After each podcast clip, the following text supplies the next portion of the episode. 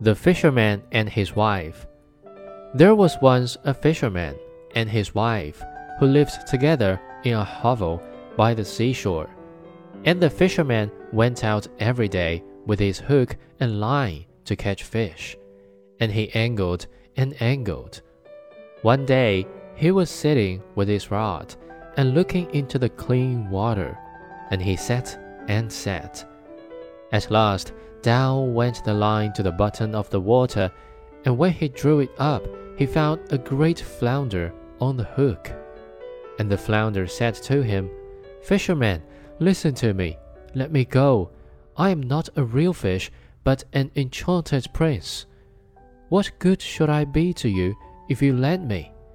I shall not taste well, so put me back into the water again and let me swim away. Well, said the fisherman, no need of so many words about the matter. As you can speak, I can much rather let you swim away. Then he put him back into the clear water, and the flounder sank to the bottom, leaving a long streak of blood behind him.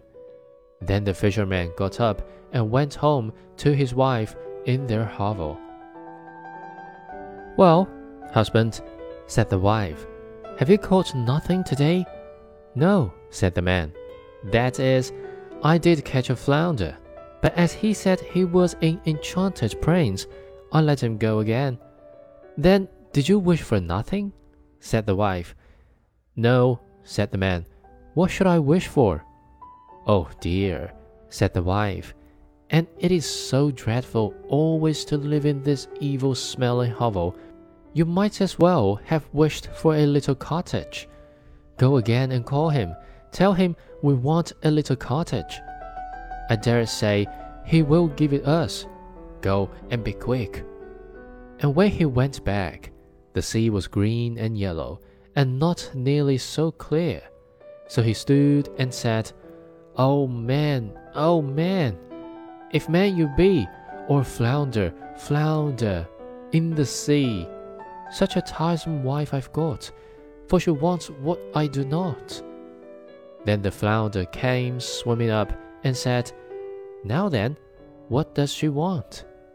Oh, said the man, you know, when I called you, my wife says I ought to have wished for something. She does not want to live any longer in the hovel and would rather have a cottage.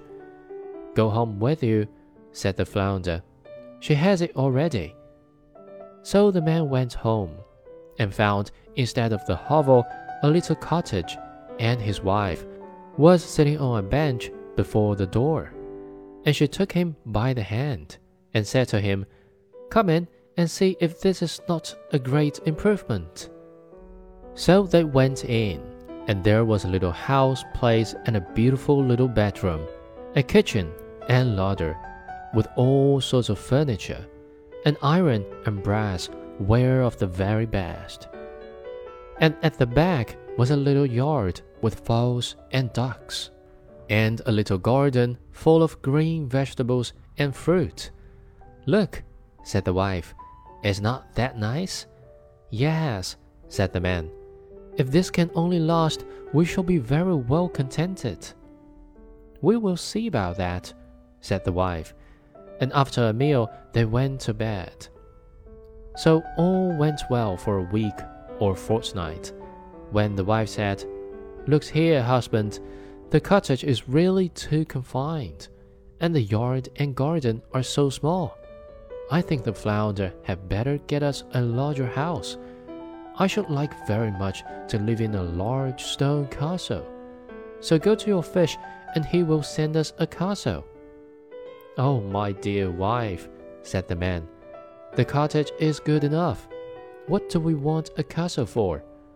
We want one, said the wife. Go along with you, the flounder can give us one. Now, wife, said the man, the flounder gave us the cottage.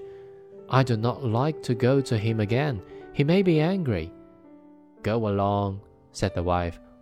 he might just as well give us it as not. Do as I say. The man felt very reluctant and unwilling, and he said to himself, It is not the right thing to do. Nevertheless, he went. So when he came to the seaside, the water was purple and dark blue and grey and thick, and not green and yellow as before.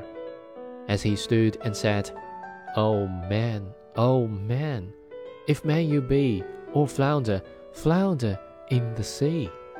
Such a tiresome wife I've got, for she wants what I do not. Now then, what does she want?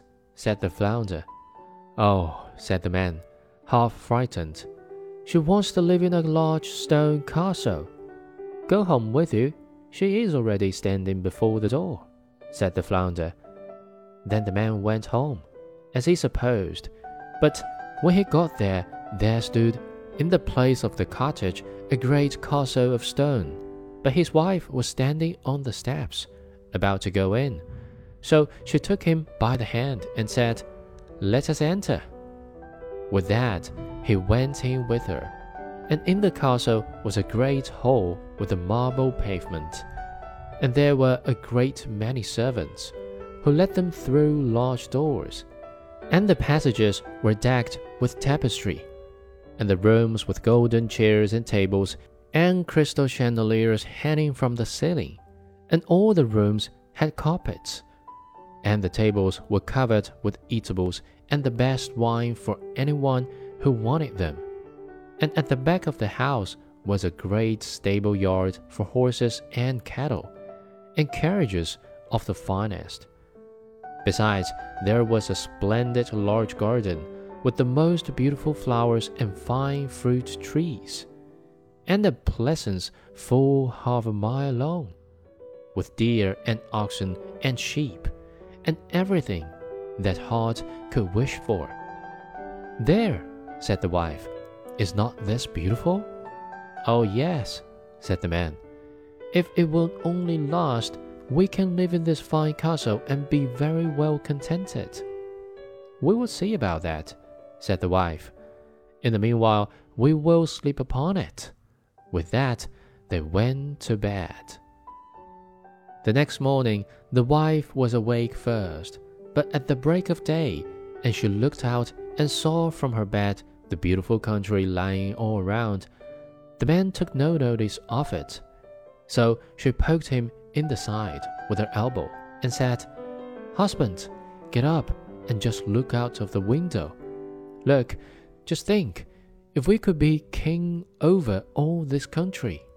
Just go to your fish and tell him we should like to be king. Now, wife, said the man, what should we be kings for? I don't want to be king.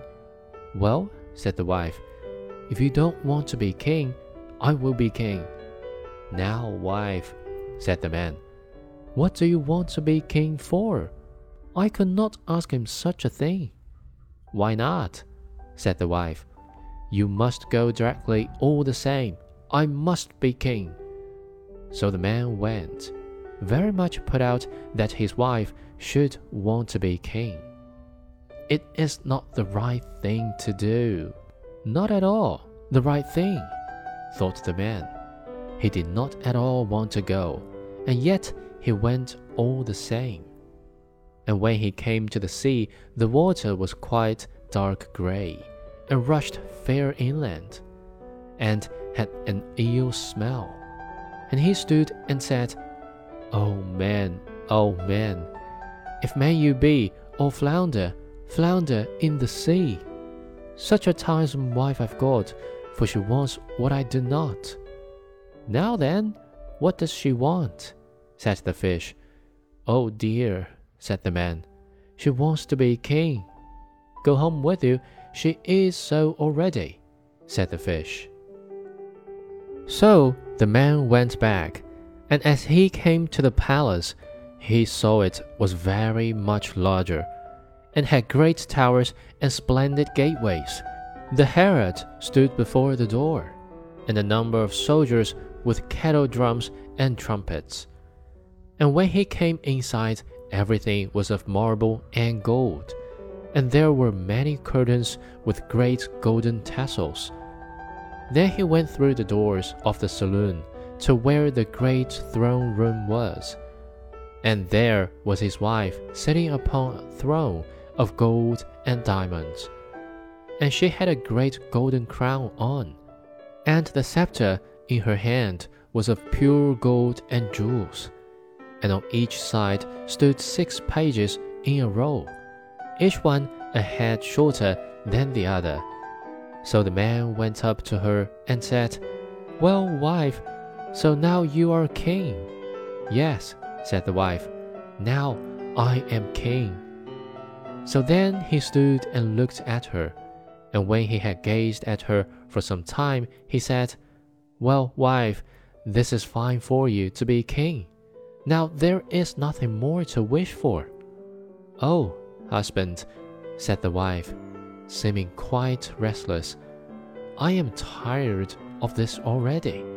Go to your fish and tell him that now I am king, I must be emperor.